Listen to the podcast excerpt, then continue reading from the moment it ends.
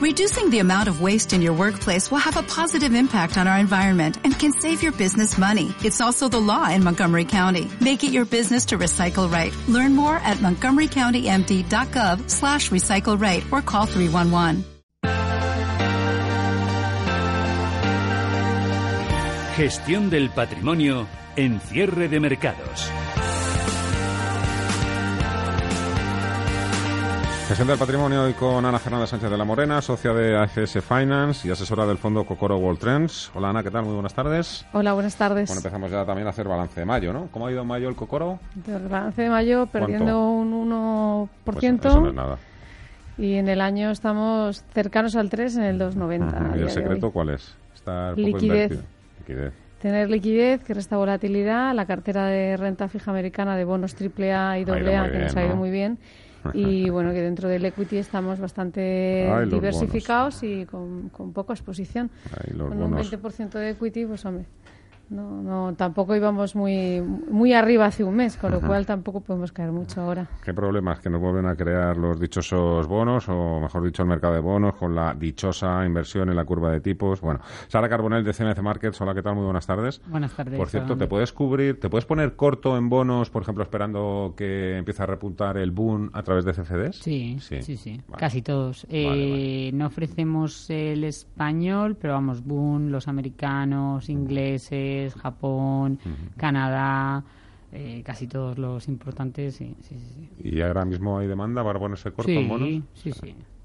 Sobre todo nuestros clientes más sofisticados, eh, pues, eh, de hecho, son los que aprovechan los CFDs para estas cosas. Y no solo en bonos, también en renta variable, que a veces nos olvida y parece que es como eh, la oveja negra ponerse corto en renta variable, pero muchas veces sirve para cubrir el propio riesgo, es decir, para hacer coberturas. Y hay muchos inversores que tienen el contado y no lo quieren deshacer porque lo quieren a largo plazo, por, la rentabilidad por dividendo, por lo que sea. Y para momentos como estos, pues te puedes hacer la cobertura con CFDs, por supuesto que sí. Y además está muy bien de coste. Es decir, Mayo ya es la oveja negra de este 2019. Hace honor también un poco a su fama. Bueno, llevábamos ya meses diciendo que esto estaba demasiado alcista sin tener datos macro que lo acompañaran. Con lo cual yo creo que un poquito de volatilidad y caídas de mercado no, no está de más. Otra cosa es que esto sea el principio de de, continuas bajadas y de meses negativos, porque bueno, la situación ahora mismo con el tema de las tierras raras se está complicando mucho la situación, yo creo. Entonces, bueno, si Estados Unidos y China Decía yo antes ahora mismo que os conformáis, los que sois gestores, inversores, brokers, os conformáis con que Trump y sí se, se reúnan en, Osaka, ¿no? Es en, Japón. Con que ellas se reúnen ya. hombre, hombre, si, lo que queréis es que haya un acuerdo antes de la reunión del G20, me parece a mí que ya eso. Imposible, eso es imposible. tal y como está ahora mismo. Yo creo, es imposible. La situación. Las tierras raras, tienes más malo, tú me mientes, no eres sincero. También hay que recordar que, que lo que es la guerra tecnológica, eh, si lo pensamos, es que estos dos países llevan luchando mucho tiempo. Y, también China ha, puesto muchas trabas durante muchos años a las empresas tecnológicas americanas. En China no se puede tener acceso a Google, a YouTube, a todas estas y al final, bueno, pues esto creo que, o sea, decir que es una guerra que tiene un trasfondo que, que viene atrás. Ni, siquiera, eh, tienen acceso los chinos a ver la serie Juego de Tronos. Bueno, sus pues escenas subiditas de tono y, No, y luego dicen también muchas veces que es por, por seguridad nacional y tal, pero no, lo que tienen siempre son como empresas sustitutas chinas, es decir, no tengo WhatsApp, pero tengo, no sé cómo se llama la china, ¿no? Eh, WeChat o no sé qué. Bueno, a lo que voy es que ojalá, ojalá hubiese algún acuerdo o se pudiese solucionar a finales de junio, pero yo ahora lo veo más complicado eh, porque los dos ahora tienen unas debajo de la manga. Entonces, eh, esto va a afectar mucho realmente a la economía mundial. Huawei y las tierras raras, que las en la manga Que no son tan raras, pero efectivamente. Y que realmente llevan, ya, fue cuando, hacía un par de semanas, cuando lo de Huawei, ellos ya empezaron con eso. Lo que pasa es que hoy no sé por qué esta semana está saliendo más a luz y se está hablando más de las tierras raras, pero ya se fueron a visitar fábricas hace dos semanas. El estatal del Partido Comunista Chino un poco es el que está lanzando todo este tipo de. Es que es el mayor. no, es, no, es, un tema además de que sean raras o no raras, porque parece ser que no son tan raras. De, eh, el tema es que China es el, el... principal exportador a nivel global. y procesador. es decir, es que estos elementos están en el resto del mundo, pero quien sabe procesarlos es China y un poquito Birmania y también el propio Estados Unidos, pero vamos, ni el, 90% de, de, esa procesación, o como no sé si está bien dicho, de ese proceso de, cambiarlo para crear esas, esos minerales es, es China. Sí, pues realmente son unos, unos elementos químicos que lo que hacen realmente es ser unos, unos excelentes conductores de electricidad y, tienen unas propiedades magnéticas que lo que hacen es. que sean muy utilizados por todo lo que son móviles, pantallas eh, digitales, para los láser, para todos los vehículos eléctricos. Turbinas, coches eléctricos, Entonces, claro, todo, si, si contamos con que el 90% lo produce China, y que son los que tienen el acceso a estas tierras raras, a estos elementos, por llamarlo elementos. que no tierras raras, para que los oyentes también sepan qué es eso, es, que tierras no son tierras de, la tierra, sino que, son, elementos químicos, realmente puede perjudicar mucho, sobre todo porque vivimos en el mundo de la tecnología, entonces todas las empresas como Apple, o sea, todo lo que está vinculado con la tecnología Estados Unidos se puede ver muy, muy perjudicado. La fabricación de motores también, ¿eh? se utilizan este tipo de, elementos. Pero un poco... Petróleo también, ¿eh? en las refinerías, en un montón de... Yendo un poco también al tema estrategia, que es el que yo entiendo también que ahora mismo es el que tiene tan desalentados a, a los inversores, es el hecho de que después de estas caídas del mes de mayo, pues eh, se producen las típicas reacciones contradictorias entre los que piensan que se abre un universo de grandes y buenas oportunidades ¿no? con la caída de los precios y, por otro ese miedo tan extendido, tan humano y que tú también conoces y gestionas, que es eh, el miedo a quedarse enganchado. ¿eh? Que haya un escape en falso y ahí te quedas colgado de la brocha durante años o por el tiempo que sea. Bueno, ahora mismo eh, para quedarte colgado de la brocha, como tú dices, hay que tener un peso muy significativo en una, en una idea, en una temática, en una compañía, en un fondo de inversión. Yo creo que para preservar el capital la clave es la diversificación y la diversificación hace que los pesos sean lo, suficientemente poco representativos para que una caída de un 50, de un 100% de una compañía, de una idea, no te haga perjudicarte en el 100% de tu patrimonio. Dicho esto, eh, esta guerra comercial y todo lo que tiene que ver con la tecnología también ofrece oportunidades de compra en algunos sectores, porque aunque ahora veamos guerra comercial y podamos ver caídas muchísimo mayores, el mundo no se va a acabar y la tecnología es el futuro.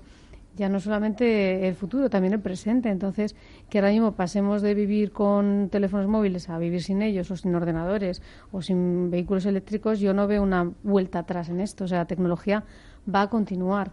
Entonces, encontrarán una solución. Lo que hay que ver es que, qué empresas van a resistir y aprovechar estas grandes caídas para apostar en las empresas que parezcan que tienen más solidez y que bueno que tienen diversificado también sus ventas. Ahora mismo todo esto de lo que está hablando Ana, un poco yo lo puedo situar en tres sectores o tres frentes, que es automoción, materias primas y semiconductores. Es un poco ahora mismo donde está... Son las tres sectores que están ahora mismo en el, en el ojo del huracán. Bueno, pues de esos tres sectores hay que ir tomando pesos significativamente más pequeños de la posición máxima que quieras comprar en determinadas empresas y el resto de la cartera tienes que tener eh, valores defensivos y valores que te aporten rentabilidad por dividendo si hablamos de equity o bien en, bonos. Me lo, dices tú que solo tienes un 25% de equity. Claro, equity, claro, por eso hablo de equity, porque yo ah. estoy observando mucho el equity para comprar. La única manera de poder comprar fuertemente es que estés fuera y que tengas liquidez, si no es imposible, si no te has quedado enganchado. Claro, en momentos como los de ahora también entiendo que será muy buena estrategia entrando escalonado. O sea, es mm. precisamente el momento de, un poco lo que dice Ana, ¿no? Y luego también yo creo que depende mucho de los plazos. No, es lo mismo el típico inversor que está todo el día con la pantalla delante buscando oportunidades. Que son los que están ahora mismo moviendo el mercado. Que son los que mueven un poco, porque en el tema de la tecnología, como bien dice Ana, efectivamente no se va a acabar, pero sí que es verdad que a lo mejor las va a pasar un poco canutas, depende de qué empresas, efectivamente, en un determinado momento. Huawei ya ha dicho que han caído las ventas eh, considerablemente en España, ¿no? Entonces, al final, eso va a afectar a las cuentas de resultados, sí o sí, que iremos viendo trimestrales o, el año que viene, ¿no? Y luego, con lo que decías de buena oportunidad para entrar por los precios, yo soy, me suelen gustar esas ideas bastante, porque es verdad que a veces creo que el mercado sobredimensiona todo y genera esas oportunidades de decir, jo, es que ahora está tirado porque la caída ha sido excesiva, pero en este caso sí te digo que estoy un poco eh, acojonada, con perdón. Eh, o sea, que, sí que creo que estamos en un momento un poco complicado. Eh, por todo este tema que estamos hablando, que el mercado empieza a descontar incluso que, que a lo mejor eh, la Fed baja tipos, cosa que veo bastante improbable, pero que a juzgar por los movimientos en, en renta fija es lo que parece que está descontando y que, y que bueno que hay que tener cuidado. Entonces dependiendo de qué sectores sí que creo que hay que tener cuidado y que y pensar un poco qué plazo es el que queremos. Y dependiendo de eso Es más, hay quien alerta de que si la Fed no baja tipos, eh, esto va a saltar por los aires. Yo creo que quizás eso se ha exagerado y además no, no es la posición que la FED tiene desde luego pero desde luego claro sí que es que la situación ha cambiado mucho de, con esta guerra es que esto es una, una guerra en toda regla y es una guerra eh, complicada que no afecta solo a automoción semiconductores No, no, o que materias esto, primas que sino esto que ya no es el acero y la soja. Claro, y- claro, no, que esto- esto es una- afecta a todo lo que todo. llevamos ahora mismo, todos en el bolsillo. y a todo. Y aunque no lo lleves en el bolsillo, es decir, es que esto afecta Bueno, a la economía mundial, porque si el petróleo cae, las empresas petroleras caen. Y si, el petro- si hay poca demanda de petróleo porque China lo tiene complicado económicamente, que es el mayor importador de petróleo, pues Repsol cae. Si Repsol cae, cae el IBEX. Si cae el IBEX, cae tu fondo. Si cae tu fondo, los ahorros del que se participe disminuyen. Entonces consume menos. Entonces al final eh, el consumo baja, con lo cual el PIB baja. El PIB baja. ¿Sabes? He hecho de repente como una. Es muy básico, pero, pero sería así un poco como el recorrido, ¿no? Entonces esto es a la economía mundial. Es una ralenti- ralentización que puede ocurrir en toda regla si estos dos hombres o estos dos países no solucionan y ceden ambos, porque ambos tienen que ceder, no solo Estados Unidos, que también, ni mucho, pero, pero ambos.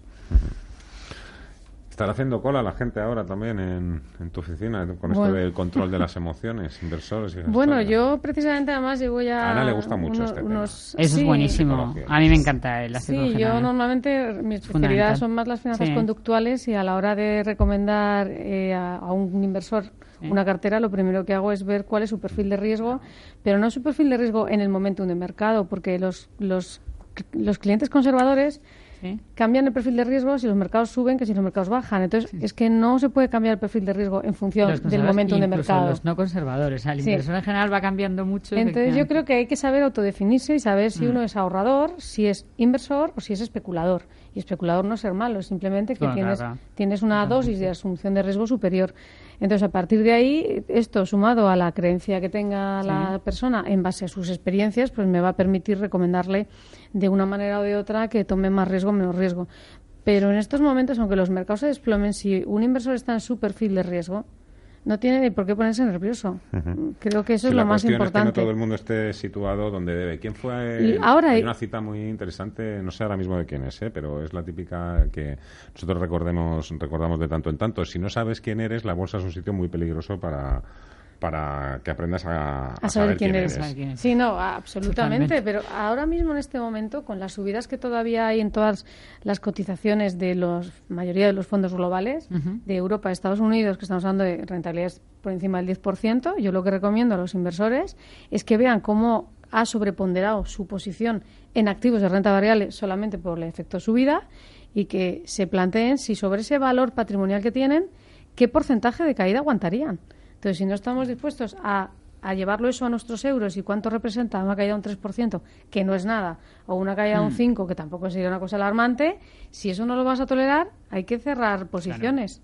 Lo que no se puede hacer es ese efecto de que lo que ya subió ya es mío.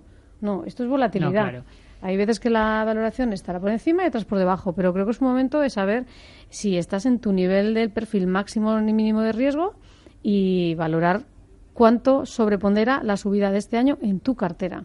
Porque al final eh, somos muchos en esta industria y si somos tantos dedicándonos a esto es porque nadie sabemos lo que va a subir Claro, mañana no. ni lo que va a bajar mañana, porque ni Sara ni yo estaríamos aquí, estaríamos en, las, no sé, en las Tomando Islas Fiji. en la Polinesia francesa, ¿sabes? Exactamente. Entonces, eh, eh, realmente nadie sabemos nada. Otra cosa es que los que nos dedicamos a este sector tenemos un mayor conocimiento, una mayor experiencia y, por tanto, tenemos más datos objetivos que analizar. Pero con eso, predecir es imposible. Lo que nos acercamos es a una probabilidad de que algo suceda. Pero lo que va a ocurrir no lo sabe nadie. Entonces, el que no quiera perder y esté contento con sus ganancias, que pliegue velas. Y el que quiera seguir apostando a que esto va a seguir creciendo y que se va a resolver, pues adelante. Y es siempre importante saber que cuando uno compra en el corte inglés en rebajas, piensa que ha comprado bien. Pues en los mercados de renta variable pasa lo mismo. Sí, si tú compras en rebajas, comprarás mejor. Lo que ha dicho ya es que trasladado también al cortito plazo al trading es la base de la gestión monetaria. Es que es exactamente lo mismo. Es el conocer de antemano tu posible pérdida. Si tú delegas tu patrimonio pues, a un fondo o a un gestor, ya se encargarán ellos o vas mirando tú tus valores liquidativos. Pero si lo haces en trading, es el concepto de ponte un stop loss y ya está, y te entiendes. Y si haces una buena gestión monetaria, efectivamente este momento no es malo tendrás que ver en qué momento estás de tu estrategia. Tengo un minuto. No sé si es un momento bueno o malo para los brokers, precisamente el hecho de que habrá muchas operaciones de trading, pero también el volumen ha bajado de una forma. Es que, claro, son dos cosas distintas. El volumen ha bajado y puede bajar y también por, otros motivos. Pero en cuanto a volatilidad, para un broker es un momento buenísimo, porque cuanta más volatilidad, más oportunidades hay de, operativa. Sara Carbonell, CMC Markets, Ana Fernández Sánchez de la Morena, FS Finance y asesora del fondo Cocoro Gold Trends. A ver que habéis hecho muy buenas migas. Muchísimas gracias a las Gracias. Gracias. Gracias.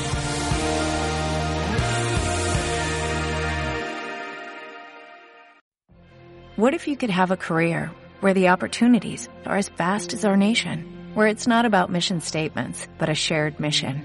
At U.S. Customs and Border Protection, we go beyond to protect more than borders, from ship to shore, air to ground, cities to local communities. CBP agents and officers are keeping people safe. Join U.S. Customs and Border Protection and go beyond for something far greater than yourself. Learn more at cbp.gov/careers.